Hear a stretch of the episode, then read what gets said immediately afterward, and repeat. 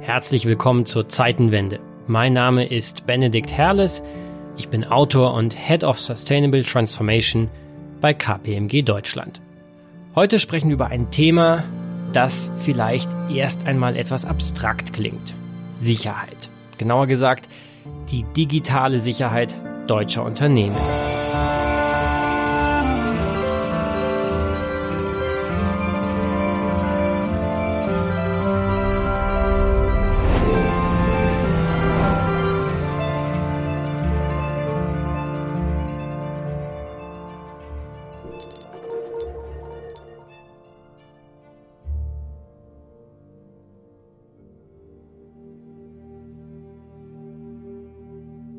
Die Bundesrepublik ist bekanntlich stolz auf ihre Industrie. Zu Recht. Industrieunternehmen von Flensburg bis Friedrichshafen sind Exportweltmeister und nicht selten klare Innovationsführer ihrer Branchen. Die besten Maschinen, Autos oder chemischen Produkte kommen häufig aus Deutschland. Doch die Sicherheit von Know-how und weltumspannenden Wertschöpfungsketten ist immer öfter bedroht.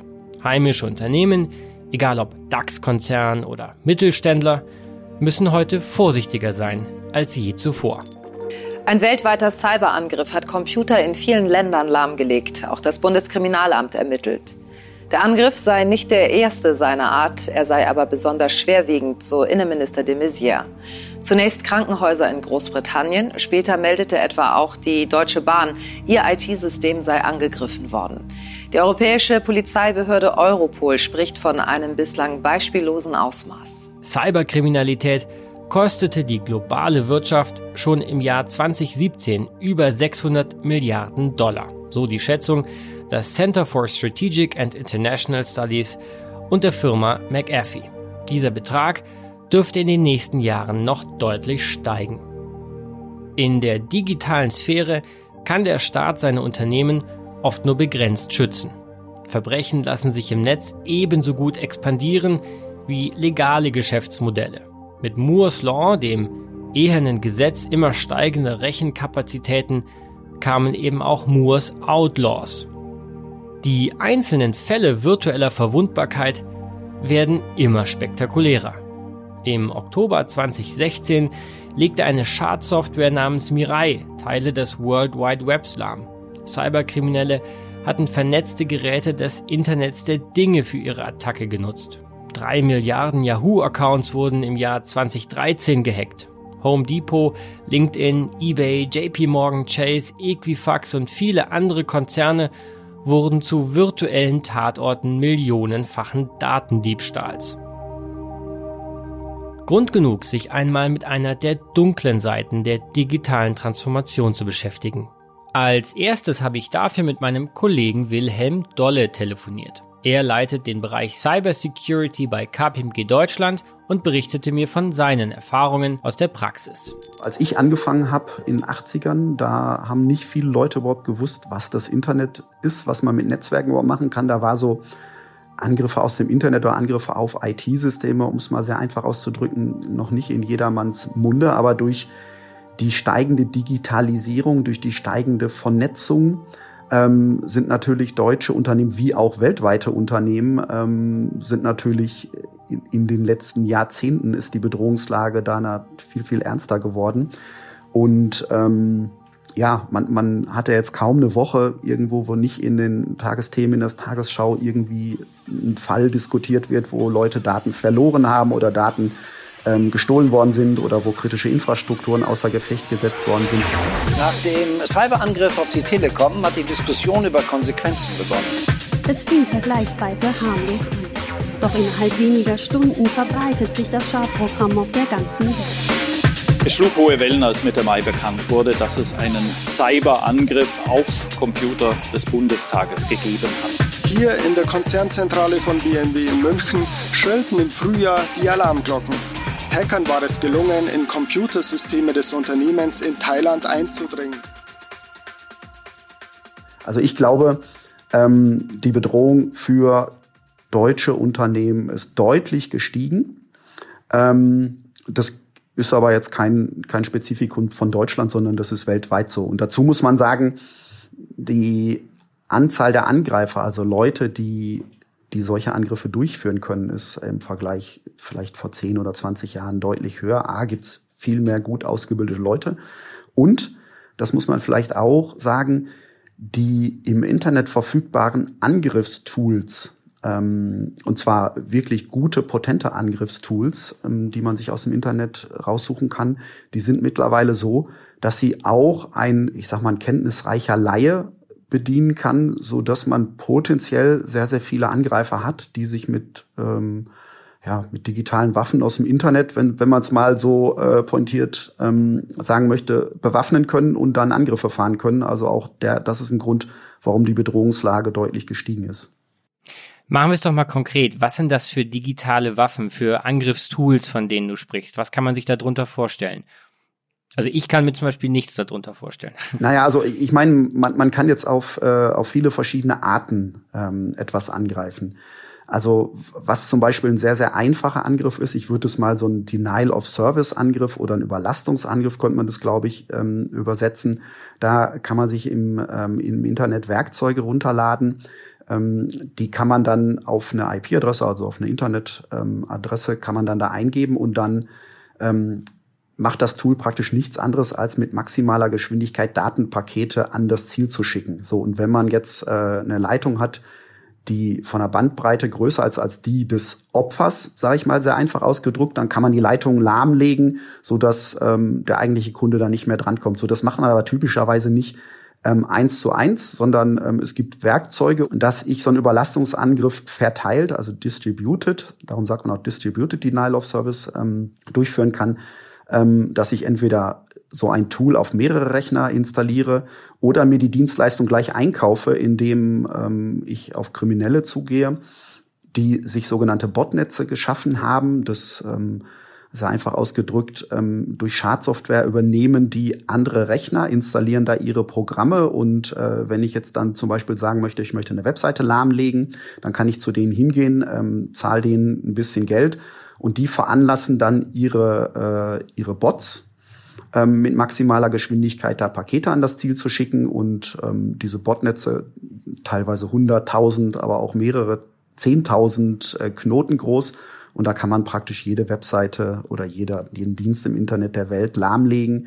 Und das wäre so eine eine Art von Angriff. Und dann gibt's natürlich auch ähm, Werkzeuge, wo man sagt, da kann man, also das sind zum Beispiel so Werkzeuge, die wir auch zum Testen der Sicherheit benutzen ähm, kann man dann Sicherheitsmechanismen aushebeln, vielleicht Schwachstellen in Software ausnutzen und kann dann einfach gesagt die Kontrolle über einen Rechner übernehmen und äh, sich auf diesem Rechner dann einloggen. Und dann kommt so ein bisschen drauf an, was man denn tun möchte, dann irgendwie ähm, Daten extrahieren oder Daten manipulieren oder diesen Rechner, den man dann gehackt hat, in Anführungsstrichen, ähm, den dazu nutzen, um sich in einem Firmennetzwerk vielleicht noch noch breiter zu, äh, zu verteilen. Und äh, für all das gibt es vernünftige Werkzeuge im Internet. Also wenn man da weiß, wen man fragen muss, teilweise gibt es die auch sehr offen äh, über eine Suchmaschine findbar auf, auf Webseiten.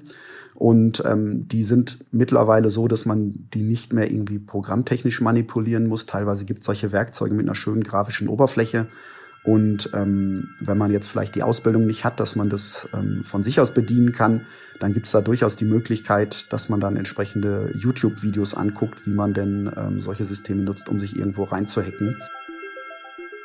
Ich ähm, mache ähm, an verschiedenen Universitäten habe ich, hab ich Lehraufträge und wir machen das bei, den, bei der einen oder anderen Vorlesung immer, dass ich dann irgendwie verschiedene technische Systeme mitbringe und, und habe dann typischerweise so Studenten im fünften, sechsten Semester, die Informationssicherheit studieren, die aber typischerweise jetzt ähm, noch nicht so mit Hacking in, äh, ja, zusammengekommen sind.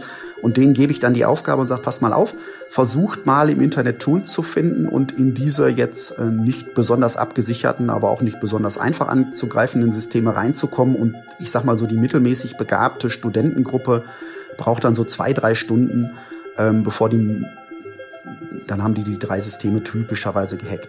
Einfach nur durch Suchmaschinen und im Internet verfügbare Tools und Datenbanken, wo man dann natürlich leicht recherchieren kann, was für typische Schwachstellen gibt es denn in so einem Windows-System oder so einem Unix-System.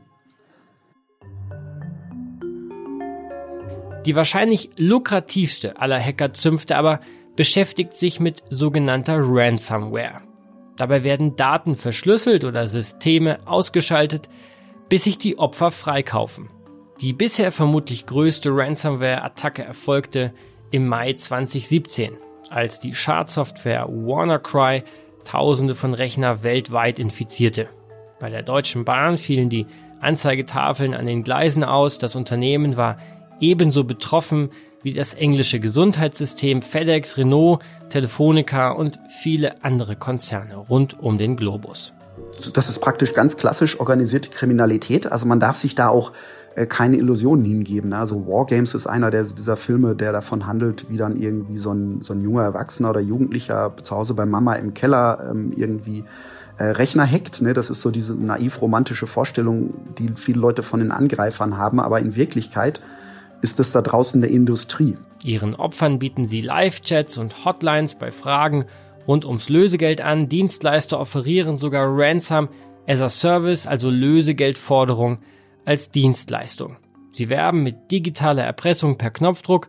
Profis können sich zahlreiche Software-Tools zur Optimierung ihrer illegalen Geschäfte herunterladen. Virtuelle Währungen, wie zum Beispiel Bitcoin, ermöglichen sicheren und anonymen Zahlungsverkehr. Bitcoin, das ist ja eine Kryptowährung, die man vielleicht kennt, die ist aber äh, vielleicht nicht, nicht ganz so anonym und, und, nach, und nicht nachvollziehbar, wie man sich das wünschen würde. Da gibt's andere äh, Kryptowährungen, wie zum Beispiel Monero. Ähm, die sind dann noch mal eine Ecke anonymer und schwerer nachzuverfolgen. Also das sind so typischerweise die, ähm, die Währungen, die man nimmt. Ähm, ja, also typischerweise Kryptowährungen. Ähm, es gibt diese Erpressungsversuche aber auch ähm, mit, ähm, mit normalen äh, Geldüberweisungen. Das ist halt nachvollziehbar und ein bisschen einfacher abzufangen. Doch nicht nur private Digitalgangster sind eine Bedrohung für heimische Unternehmen. Auch staatliche Akteure spielen mit. Wirtschaft, Geopolitik und Technologie hängen zusammen. Nationale Machtansprüche werden natürlich längst auch in der digitalen Sphäre durchgesetzt. Durch gezielte Hackerangriffe auf Unternehmen lässt sich die Wirtschaft eines Landes gezielt destabilisieren. Zwischenstaatliche Konflikte werden schon lange nicht mehr nur auf dem Schlachtfeld ausgetragen. Der Krieg der Zukunft ist virtuell und er findet im Verborgenen statt. Also wir hatten im, äh, im letzten Jahr eine Veranstaltung äh, hier im Haus, eine, eine Wirtschaftsschutzkonferenz und wir hatten auch den Verfassungsschutz da und, und den ehemaligen Präsidenten. Und äh, die sagen ganz klar, ähm, die, die, die meisten Angriffe, die größte Gefahr kommt aus dem Osten. Und Osten heißt in dem Fall Russland, China, ähm, viele Akteure, die in dem Bereich tätig sind, kommen, kommen äh, aus diesen Ländern. In Berlin hat mich Matthias Wachter empfangen. Er leitet die Abteilung für Sicherheit und Rohstoffe beim Bundesverband der deutschen Industrie, also beim BDI. Wer, also du meintest, das sind staatliche Akteure, halbstaatliche mhm. Akteure, dem Staat nahe, nahestehende Hackergruppierungen. Mhm. Ähm, weiß man darüber Bescheid, wie genau sowas abläuft? Gibt es dann einen offiziellen Auftrag aus dem Wirtschaftsministerium an eine äh, dem Staat nahestehende Hackergruppierung, das Unternehmen ähm, anzugreifen oder auszuspionieren? Also das das kann man sich ja schwer vorstellen mhm. eigentlich, wenn man aus so einem Rechtsstaat wie Deutschland kommt. Ja. Also die die Nachvollziehbarkeit äh, und, die, und die Identifizierung, wer steckt jetzt tatsächlich dahinter, die ist extrem schwer. Also selbst der Deutsche Bundestag, der jetzt mehrfach, und es ist ja auch äh, prominent durch die Medien gegangen, angegriffen wurde, gehackt wurde, äh, einzelne Abgeordnete, äh, die deren Accounts geknackt wurden. Auch da konnte man nie mit hundertprozentiger Gewissheit ähm, äh, feststellen, wer war jetzt eigentlich der entscheidende Akteur im Hintergrund, äh, der sozusagen das Go gegeben hat oder der gesagt hat, jawohl, ähm, führt diesen Angriff jetzt durch. Ja, also die Wege sind extrem verschlungen und ähm, es ist sehr schwer, das nachzuvollziehen. Und in, in dem konkreten Fall mit dem Bundestag war ja auch die Einschätzung äh, der Nachrichtendienste, dass es aus Russland herausgesteuert wurde. Aber ob der Endauftraggeber sozusagen im Kreml saß, ob der beim FSB, beim russischen Geheimdienst saß, ähm, das ließ sich eigentlich nie so richtig nachvollziehen. Mhm. Und das macht es auch umso schwerer, ähm, sich, sage ich mal, auf sowas äh, äh, vorzubereiten und auch im Gespräch mit den Unternehmen zu sagen, von wo konkret die Gefahren kommen und wo sie lauern, weil es eben auch schwer nachvollziehbar ist und auch da, wo man Angriffe festgestellt hat, oft nicht mit hundertprozentiger Sicherheit sagen kann, ähm, wer, wer der Initiator war.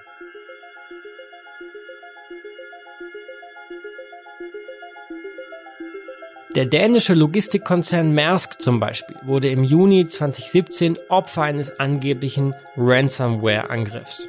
Nach Medienangaben kostete der Hackerangriff das Unternehmen mehrere hundert Millionen Dollar. Aber nicht an Lösegeld. Maersks IT-Abteilung war gezwungen, innerhalb von nur zehn Tagen große Teile der Computerinfrastruktur neu aufzusetzen. Tausende Mitarbeiter mussten in dieser Zeit komplett analog arbeiten. Und da ging es um ganz schön viel. Nach eigenen Angaben transportiert Maersk rund 20 Prozent des gesamten Welthandels auf seinen Schiffen. Aber auch andere Unternehmen, wie zum Beispiel Bayersdorf aus Hamburg oder der US-Pharmakonzern Merck, waren von dieser Attacke betroffen. Mittlerweile geht man davon aus, dass es sich bei dem Hackerangriff nicht um einen wirklichen Erpressungsversuch, sondern um einen Akt des Cyberterrorismus handelte. Der vermeintliche Erpressungstrojaner hatte sich über eine weit verbreitete ukrainische Buchhaltungssoftware eingeschleust. Ziel der Cyberterroristen war es, wohl weniger Lösegeld zu erbeuten, als schlicht ukrainischen Unternehmen zu schaden. Vielleicht waren die Systemausfälle westlicher Großkonzerne sogar nur Kollateralschäden. Nach Angaben von amerikanischen und britischen Sicherheitsbehörden ging der Angriff auf die Hackergruppe Sandstorm zurück – die im Auftrag des russischen Militärgeheimdienstes GRU gehandelt haben soll.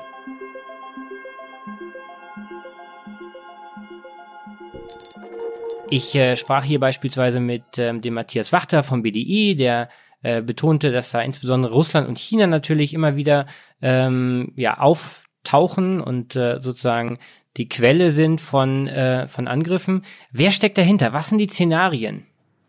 Gut, also die Quelle von Angriffen nachzuverfolgen ist ja nicht ganz trivial. Ähm, das vielleicht mal als Anmerkung dazu. Also typischerweise, man liest dann immer, ähm, das sind russische Angreifer oder chinesische Angreifer oder wer auch immer. Jetzt, jetzt muss man wissen, ähm, wenn ich jetzt ein System angreifen würde, dann würde ich das ja typischerweise nicht irgendwie direkt von meinem Rechner zu Hause und ich würde jetzt nicht direkt das Pentagon angreifen von diesem, äh, von diesem Rechner, sondern äh, typischerweise macht man das so, indem man über verschiedene Knoten seine Verbindung aufbaut und äh, meinetwegen, ich habe dann irgendwie einen Rechner gehackt in Bolivien und dann gehe ich, dann, dann melde ich mich von einem deutschen Rechner in Bolivien an und dann habe ich vielleicht noch einen, einen, zweiten Rechner gehackt in Russland und dann gehe ich von Bolivien nach Russland. Ähm, und von da aus greife ich dann irgendwen an, dann sieht es so aus, als, äh, als würden die Angriffe aus Russland kommen, aber der eigentliche Angreifer sitzt ganz woanders, also diese Attributierung. Ähm, und das rausfinden, wer steckt denn eigentlich hinter diesem Angriff Griff, ähm, das ist nicht ganz trivial. Also man kann nicht einfach gucken, von, von wo die Pakete kommen. Ähm, das können die Kollegen dann typischerweise verschleiern. Ja, aber warum macht man das? Also ganz, ganz klar. Also es gibt staatliche Stellen, die einfach Interesse dran haben, ähm, vielleicht ein Land zu destabilisieren. Ne? Dann äh, greift man typischerweise dann so ähm, Infrastrukturen an, typischerweise kritische Infrastrukturen, also so Energieversorgung ähm, wird häufig angegriffen oder wenn ein Land was weiß ich, vielleicht eine Gaspipeline, eine Ölpipeline hat, das ist heutzutage auch typischerweise über IT-Systeme gesteuert, dann kann man die ähm, angreifen die äh, vermeintlich die Israelis und die Vereinigten Staaten haben ja iranische Ultrazentrifugen ähm, angegriffen, um äh, das iranische Urananreichungsprogramm vielleicht nicht lahmzulegen, aber doch im, im Fortschritt deutlich zu be behindern. Und dann gibt es ja noch das Thema Wirtschaftsspionage. Die IP, also das intellektuelle Kapital deutscher Unternehmen, wird weltweit beneidet. Know-how ist Macht, das galt schon immer in der Menschheitsgeschichte und das gilt im Zeitalter exponentiellen technologischen Fortschritts umso mehr. Unternehmen speichern ihr Wissen digital und das muss zunehmend geschützt werden. Natürlich vor kriminell arbeitenden Wettbewerbern, aber eben zunehmend auch vor staatlichen Akteuren anderer Länder glaube, am Thema Sicherheit sieht man eigentlich sehr schön, wie kompliziert die Welt geworden ist, ne? wie sehr Geopolitik, Technologie, ähm, Regulatorik am Ende des Tages ineinander greifen und, und wie schwierig es geworden ist, da noch, äh, sagen wir mal, eindeutig richtige Antworten in jeder Hinsicht zu, zu finden. Ähm, wenn, wenn du so an das Thema Sicherheit für deutsche Unternehmen denkst, was macht dir denn am meisten Sorgen? Oder anders ausgedrückt, in welchen Feldern sind die deutschen Unternehmen eigentlich am, am schlechtesten aufgestellt? Wir sehen auf der einen Seite, dass es große international aufgestellte Konzerne gibt, die dieses Thema sehr stark auf ihrer, auf ihrem Radar, auf der Agenda haben.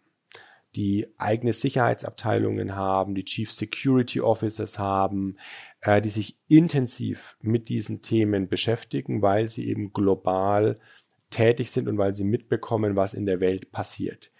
Ich würde sagen, die Mehrzahl der großen deutschen Unternehmen, Konzerne ist gut aufgestellt, ist auch in einem hohen Maße sensibilisiert.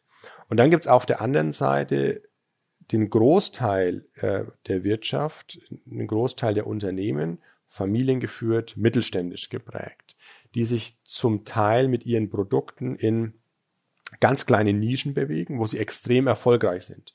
Und in vielen Gesprächen, die wir führen, bekommen wir oft die Resonanz, dass die sagen, ich bin so klein, ich stelle nur Schrauben her, warum sollte denn jemand interessiert sein, mich auszuspionieren oder zu hacken etc. Also da gibt's noch äh, Luft nach oben, sage ich mal, was die Sensibilisierung angeht, was die ähm, was die, die, die, die, die Akzeptanz äh, betrifft, dass das ein ganz wichtiges Thema ist und dass es eben nicht nur ein Thema für die Großen ist, sondern dass es die Unternehmen in ihrer ganzen Bandbreite betrifft. Und deshalb werben wir vor allem bei mittelständischen Unternehmen, dass die dieses Thema stärker proaktiv adressieren und sich da wirklich auch Gedanken drüber machen. Hm. Das heißt also, die Hidden Champions, ja, ja das Rückgrat der deutschen Wirtschaft, ja, ja. Das sind häufig Firmen, die eben, sagen wir mal, nicht so groß sind mhm. und auch nicht so exponiert in der Öffentlichkeit, dass das bisher ein Thema für sie war, aber ja. die müssen sich jetzt entsprechend auch wappnen. Absolut. Und deshalb ist da es besonders wichtig, dass wir stärker sensibilisieren und dass wir denen auch verdeutlichen, hey, auch wenn du nur in Anführungszeichen äh, super sophisticated Schrauben herstellst, das ist für einen Wettbewerber, ist das ein Thema und du musst dich entsprechend wappnen und schützen und das Thema ernst nehmen.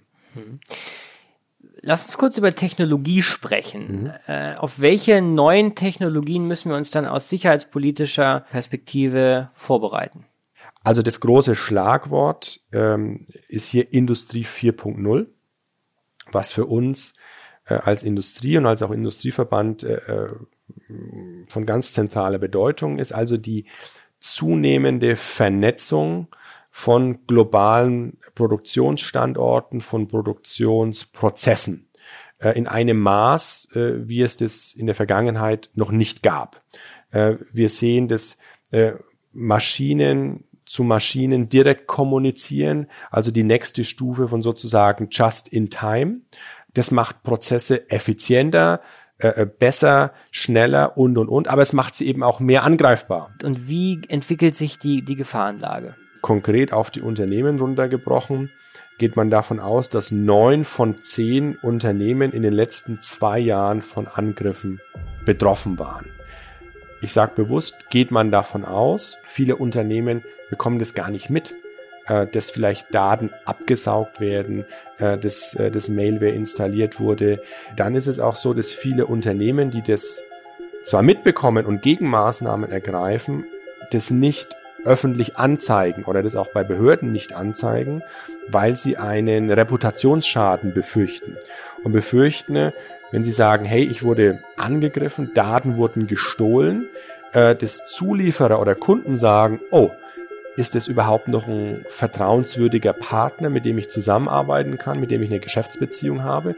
Also es gibt eine sehr hohe äh, äh, Dunkelziffer, Dunkelquote. Und mein Gefühl ist, dass die Zahlen, die, die, die ich jetzt genannt habe, äh, die klingen sehr groß, aber ich glaube tatsächlich, real sind sie wahrscheinlich sogar noch ein Tick höher. Und wie lautet Matthias Wachters strategischer Rat an Unternehmensführer beim Thema digitale Sicherheit? mein Rat wäre, das Thema in all seinen Ausprägungen und Facetten zur Chefsache zu machen. Und sich wirklich im Unternehmen viel intensiver mit diesen Themen zu beschäftigen. Deutsche Unternehmen sind es gewohnt, auf freien Märkten zu operieren, ähm, gute Wettbewerbsbedingungen zu haben, in denen sie sich entfalten können, wo sie ihre Erfolge ausspielen können. Bei vielen Unternehmen ist noch nicht angekommen, dass diese geopolitischen äh, Aspekte sich gerade dramatisch verändern und dass es eben in vielen Bereichen keine fairen und freien Märkte mehr gibt. Es ist nichts anderes als ein, als ein Paradigmenwechsel, der notwendig ist. Dieser Prozess, der läuft bereits, aber er müsste schneller laufen und er muss auf der Agenda der Unternehmen auf eine höhere Ebene. Und das ist das, was wir den Unternehmen auch immer, immer wieder sagen. Ja, was äh, sollte man, was sollte man jeder, jedem Unternehmen, jeder Behörde, ähm, ja, was sollte man denen raten? Also definitiv erster Schritt, ähm, ja, feststellen, was sind denn eigentlich die wichtigen und schützenswerten Daten. Wir nennen das immer so ein bisschen despektierlich Kronjuwelen, ähm, weil man wird von den Ressourcen her, weder von den Geld noch von den Personalmitteln, äh, wird man das irgendwie hinbekommen, dass man alles gleich irgendwie aufwendig schützt. 100% Sicherheit erreicht man eh nicht.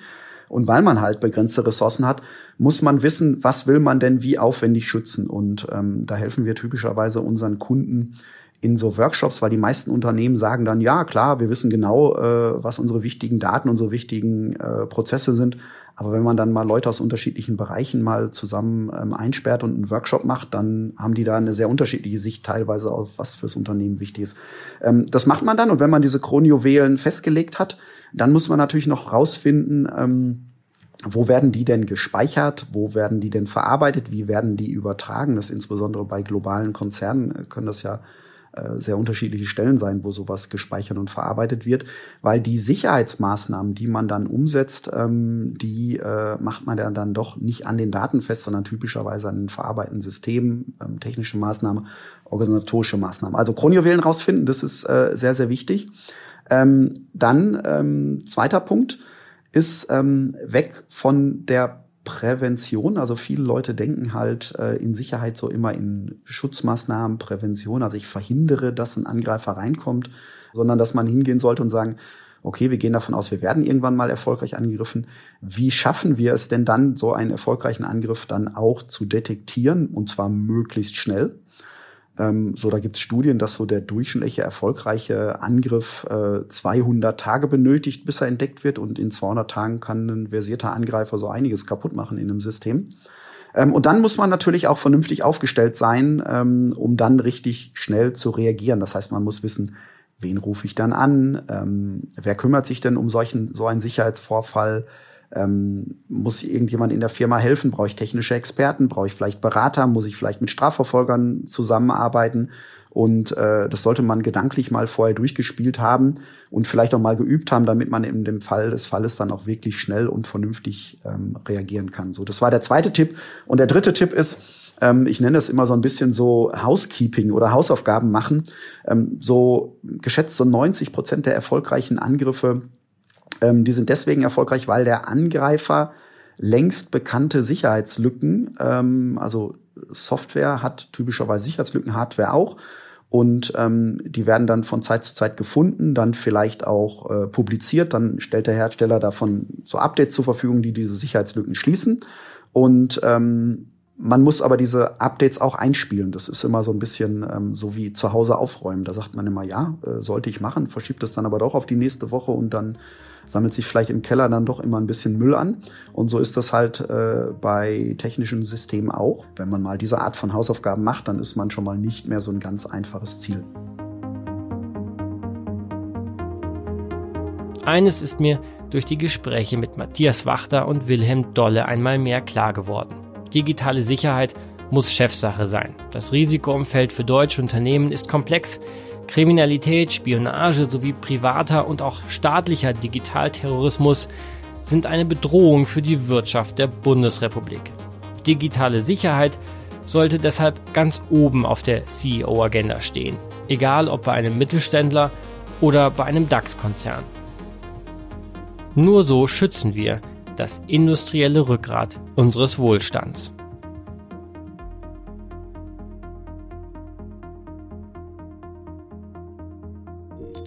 Willi, wie sieht für dich das Cyberrisiko im Jahr 2051 aus? Das ist, wenn ich den Briefen der Rentenversicherung glaube, das Jahr, in dem ich in den Ruhestand treten werde. Das ist auch die Mitte des Jahrhunderts und das sind noch ungefähr drei Jahrzehnte. Wie wird sich das Gefahrenpotenzial für deutsche Unternehmen verändern? Okay, das ist natürlich ein äh, sehr gewagter Blick in die, äh, in die Glaskugel. Also ähm, je nachdem, wann die Rente anfängt. Also ich bin da schon lange in Rente ähm, 2051. Also ich glaube, was wir, was wir, glaube ich, festhalten können, ist äh, das Thema steigende Vernetzung.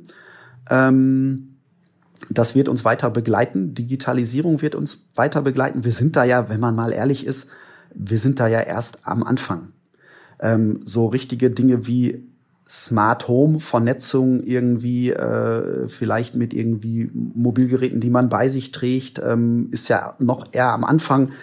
Autos, überhaupt Fahrzeuge fahren ja noch nicht autonom und ich würde mal annehmen, dass ähm, ja in 2051 äh, wir zumindest mal komplett autonome äh, Verkehrsmittel irgendwie haben, die dann irgendwie mit einem Gerät, was ich vielleicht bei mir trage oder vielleicht was was in meinem Körper implementiert ist, keine Ahnung, gibt es ja Leute, die sich Dinge implementieren. Äh, und das bringt natürlich dann ähm, ja jede Menge Gefahren mit. Also ich bin überhaupt gar nicht äh, so jemand, der die Zukunft äh, schwarz sieht, ähm, aber es gibt ja auch so bekannte Hacks auf ähm, zum Beispiel Herzschrittmacher. Ne? Also ähm, Leute haben Herzschrittmacher und äh, damit man den Menschen nicht aufmachen muss, um die zu rekonfigurieren, kann man das über Funkschnittstellen und ähm, ja, da haben Leute ähm, sich mal überlegt, wie man den so einen Herzschrittmacher irgendwie außer Gefecht setzen kann. Der, der ehemalige Vizepräsident der Vereinigten Staaten, Dick Cheney, äh, der war da mal so ein Fall, dass die, ähm, der hatte so einen Herzschrittmacher, der manipulierbar äh, wohl gewesen ist und die haben den dann halt abgeschirmt. Und wenn sowas noch stärker vernetzt ist, da glaube ich, kommt eine ganze Ecke, äh, kommt eine ganze Ecke auch an Gefahren mit. Ähm, ich glaube aber bis dahin, also das sind ja noch, äh, sind ja noch drei Jahrzehnte gut, bis dahin sind die Gefahren gut verstanden und äh, während Sicherheit jetzt eher ein Thema so für Experten ist. Es ist schon besser geworden als äh, vielleicht, wenn wir jetzt mal 30 Jahre zurückgucken. Ich arbeite jetzt 30 Jahre ungefähr in dem Feld. Äh, damals hat sich so mit Internet und Vernetzung haben sich wirklich nur Nerds ähm, beschäftigt. Ähm, mittlerweile, ähm, wenn ich so in meiner Familie gucke, selbst meine Mutter weiß mittlerweile, was ein Sicherheitsupdate ist und ähm, vielleicht auch, wie sie es auf ihrem Handy ähm, einspielt. Ich glaube, weil das Thema allgegenwärtig sein wird, wird sich jeder, äh, wird sich jeder damit beschäftigt haben und vielleicht wissen, wie man sich sicherheitsbewusst in, in Netzwerken bei Vernetzung ähm, bewegt. Ich glaube zum Beispiel, dass man, wenn man, wenn man Software ähm, und Hardware entwickelt, dass Sicherheit nicht irgendwas ist, was ich dann nachträglich irgendwie einbaue, sondern dass ich sage, das ist von Anfang an Designkriterium. Ähm, und wird praktisch, ähm, es wird überhaupt nichts mehr veröffentlicht, was nicht irgendwie, wo Sicherheit gleich mitgedacht wurde im Entstehensprozess. Und das wird es Angreifern, ähm, ja, glaube ich, viel, viel härter machen, da in solche Systeme einzudringen. Aber es ist natürlich so ein permanentes Hase- und Igel-Rennen ähm, zwischen Angreifer und Verteidiger. Ich bin da aber zuversichtlich, dass die allgemeine Gesamtlage zumindest nicht schlechter wird als äh, sie heute ist. Ich, es gibt aber Leute, die das deutlich negativer sehen, zu denen gehöre ich aber nicht.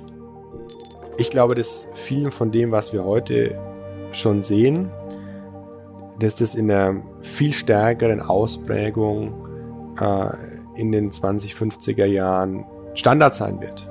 Also, dass es einen engen Austausch zwischen Unternehmen und staatlichen Behörden gibt.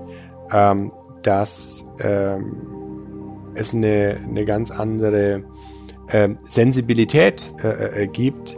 Ich glaube, dass äh, wir noch eine viel stärkere äh, Vernetztheit sehen werden. Und ich hoffe, dass Handelskonflikte, wie sie momentan zwischen den USA und China laufen, dass die äh, zu einer friedlichen Lösung führen. Weil ich glaube, wenn wenn es nicht gelingt, in den nächsten Jahren hier eine Lösung zu finden, dann laufen wir, glaube ich, technologisch auf eine Zweiteilung der Welt hinaus. Das berühmte Decoupling. Ganz genau. Dann haben wir auf der einen Seite äh, China, Huawei, ähm, und vielleicht Anrainerstaaten, die in einer eigenen Cloud, sage ich mal, äh, leben, sich bewegen. Und wir haben auf der anderen Seite die, die, die westliche Welt, Europa, die USA, äh, die, die ähm, in, der, in der gänzlich anderen Cloud unterwegs sind. Ja? Und ich glaube, das wäre ähm, für die Welt, für die Weltwirtschaft und auch für unser Zusammenleben äh, sehr schlecht, sehr nachteilig. Und deshalb hoffe ich, dass 2050 äh, die Dinge sich zu einem Positiven äh, auf der Zeitachse wenden und dass wir eher wieder mehr zu einem äh, Miteinander und zu einer besseren Verzahnung kommen, weil das äh, ermöglicht dann, glaube ich, auch, was technologische Sprünge angeht, was äh, äh, Vorteile insgesamt angeht, ganz andere Möglichkeiten, als wenn wir da eine Chinese Wall dazwischen haben. Vielen Dank, Matthias. Sehr gern. Ich bin Benedikt Herles, vielen Dank fürs Zuhören und bis zum nächsten Mal bei der Zeitenwende.